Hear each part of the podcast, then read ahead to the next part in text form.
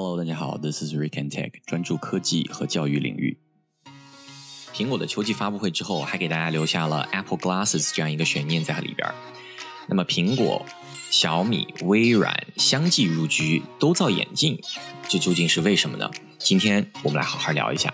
首先呢，要先说一下今天的主角 AR，也就是 Augmented Reality 的一个历史。不同于大家已经比较熟悉的 VR 产品，也就是 Virtual Reality 虚拟现实，AR 的眼镜呢，对于画质的要求没有 VR 那么高。VR 呢，因为它要侧重于游戏的体验，或者说叫做沉浸式的体验，它对于画质的要求比较高。比如我们所熟知的 Oculus Rift。AR 呢，更多的是对于图形、对于场景进行理解，所以说它相对于 GPU 的要求没有那么高，反而对于算力，也就是 CPU 的算力的要求会比较高。在一九六六年，Ivan Sutherland 领导开发了一个叫做 Sword of Damocles 这套系统，也就是达摩克利斯之剑的这套系统。那在当时呢，被认为是 HMD 头戴式的显示设备的一个雏形。在一九六八年，这套设备完工了。时间来到了两千年，在南澳大学一名叫 Bruce Thomas 的人，通过开发了 Quake 的一个射击游戏，成功的将 AR Augmented Reality 带到了室外的真实场景里边。不过当时受限于条件的因素，想要玩这个游戏还真的不太容易。你需要背上一台电脑，还需要一大堆的辅助设备。这可能就是咱们当时传说当中的习武之人吧。历史说完了，我们来谈一谈移动智能时代巨头是怎么样入局的。说起移动智能时代的 AR 呢，咱们就不得不提谷歌。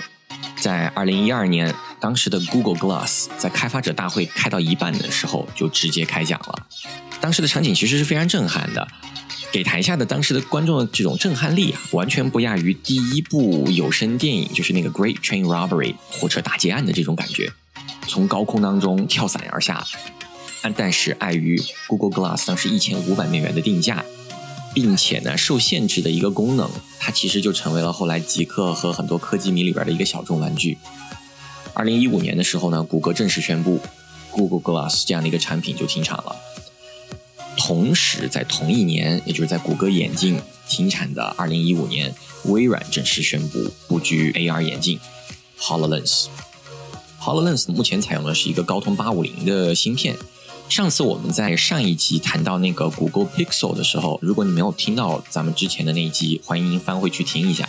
我们讲那个谷歌的那款手机 Pixel Six 的时候，也说到了高通自己也在布局智能芯片，也就是带算法、算力更强的芯片。谷歌呢今年也推出了一个叫 XR 一的 AR 眼镜。HoloLens 回到这个眼镜上面来，微软的这个 HoloLens 定价是三千美元。不同于呃 Google Glass，它的一开始就是直接面向开发者进行发售的。到目前，HoloLens 它依旧是一个工业场景的使用。国内的巨头也是纷纷入局，阿里呢就是入局比较早的一批公司。说起阿里的入局呢，就要谈到在市面上很火的一家 AR 公司叫 Magic Leap。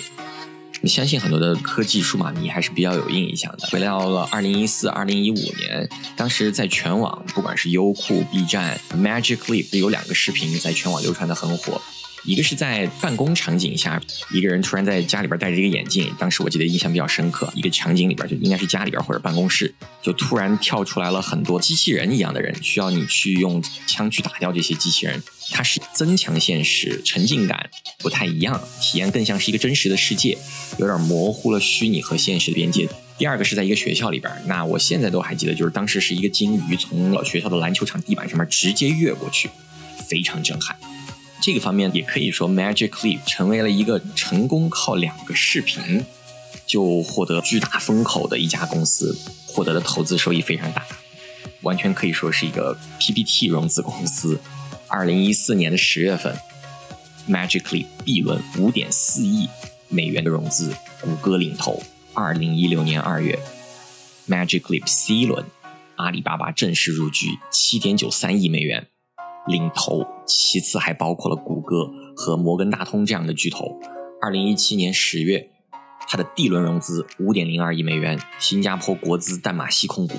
二零一九年四月，二点八亿美元的融资，投资方也是鼎鼎大名的日本移动运营商 Docomo。如果你在其他的地方用过 Docomo，你就知道这是巨头级别的。后来呢，阿里通过了 Magic Leap，在二零一八年的时候，如果朋友们还有印象的话，你会发现当时啊。阿里巴巴就是支付宝，出了宣传片，叫做《未来的支付场景应用》，这也是借助 Magic Leap 的技术来去推广的一个未来支付的念。Magic Leap 第一款推出的那个眼镜叫 Magic Leap One，也是把购物功能放在了最重要的位置。二零一九年，阿里投资了世界领先的增强现实美容初创公司 Perfect。阿里是就是使用这个 Perfect 公司的技术，在试穿和口红产品。幺九年，你如果用过当时的淘宝，你就会发现它当时会给你一个选项，你可以在虚拟场景里面去使用一些口红等的一些产品。其实这项技术就来自于 Perfect 公司的那个 UCam 的虚拟试穿技术。说完了阿里，接下来是小米。Hello，How are you？小米入局也非常早，大家可能不知道是在二零一六年。当时的美国的 Joint 公司就宣布与中国的小米呢达成了战略合合作伙伴关系。他们当时的合作内容是在 VR 这个方面，但是可见当时的小米就已经提前开始在这个赛道上优先布局了。小米在这两年开始布局 AR，今年呢发布了一个眼镜的宣传片。小米的眼镜呢是采用了就 Micro LED 加上光波导技术，实现了尽可能少的透光，更像就是一个概念产品。因为从这个宣传片啊，这个产品展示出来的用途比较有限。小米放出来的宣传片主要是基于就是用户双手在被占用的情况下，比如走路的时候，它提供了眼镜提供的导航功能，以及吃饭的时候内嵌在眼镜上面的相机进行拍照和随时菜单翻译。也就是文字翻译功能、显示通知这几点上，给我的感觉并没有在概念上领先二零一二年的 Google Glass 多少，所以这个产品是否能够实现量产，我觉得持怀疑态度。同时，这个产品也有很多的优点，它的重量据官方宣传是只有五十一克，非常的轻了。并且在这个宣传片里边有一个很重要的项目，HUD 就抬头显示。熟悉的朋友们呢，它主要用在汽车领域，结合着目前小米进一步的布局造车领域的这个应用前景是比较广泛的。说到造车行业呢，这里多说一句，就特斯拉也是基于了目前它的造车的这个情况下，在 AR 系统方面申请了专利，执行模型的配置、校准和质量检查，其实就是工业生产方面的一个 AR 布局。小米。最近发布的一个叫 Civi 的手机也引起了我注意。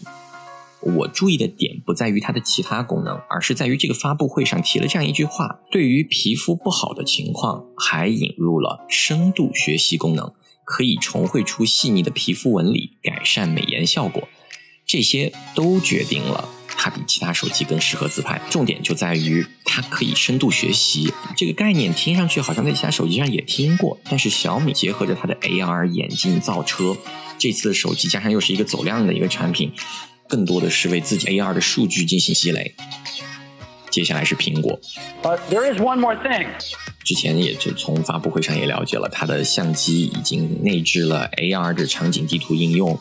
因为受限于城市和国家，它还有一些局限性在里边但是苹果的布局可谓更加的深远。首先是它的人才挖掘。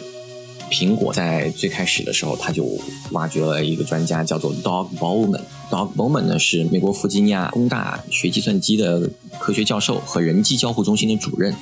这个人当时进入苹果，大家就有一番猜测，说苹果已经开始布局 AR 和 VR 这个领域了。二零一九年，美国的那个 VR 知名硬件厂商 Joint VR，也就是咱们刚才说过，二零一六年跟小米合作的那个厂商，就是 Joint VR，它的创始人和 CTO 叫 Arthur Van Hoff，也是正式的加入了苹果，成为了苹果 AR 和 VR 团队的一员。目前，苹果的 AR 和 VR 团队已经超过了一千人。说说苹果在这个方面它的硬件厂商的一个收购。苹果呢收收购了至少五家厂商，那其中最出名的一家叫做 Flyby Media，这家公司是一家增强现实的一个初创公司，它的主要作用就是让手机可以看懂周围的世界。这家公司的重点不是说它目前所拥有的技术，而是它最早跟谷歌有一个合作，它是第一批使用谷歌的那个 Project Tango 影像识别功能的公司，相当于可以把有物体进行一个拍照，拍照之后在互联网就是有点类似于物联网，大家这样去理解就好。所以苹果的布局也是真的 One More Thing。最后说说这些厂商巨头入局这个赛道的原因吧。首先呢，AR 和 VR 这个赛道，根据各大咨询公司，这都是一个千亿级的赛道。在中国制造二零二五的一个重点领域路线当中，AR 被列为了智能制造的核心信息设备领域关键技术。AR 和 VR 在未来将会在社交、娱乐、工作方面为大家提供更多场景的应用。我也相信，随着中国五 G 基站和技术的推进，这个赛道还在变大。好了，今天的内容就分享到这里。如果你喜欢我的节目，欢迎订阅、收藏、关注，谢谢大家，我们回见。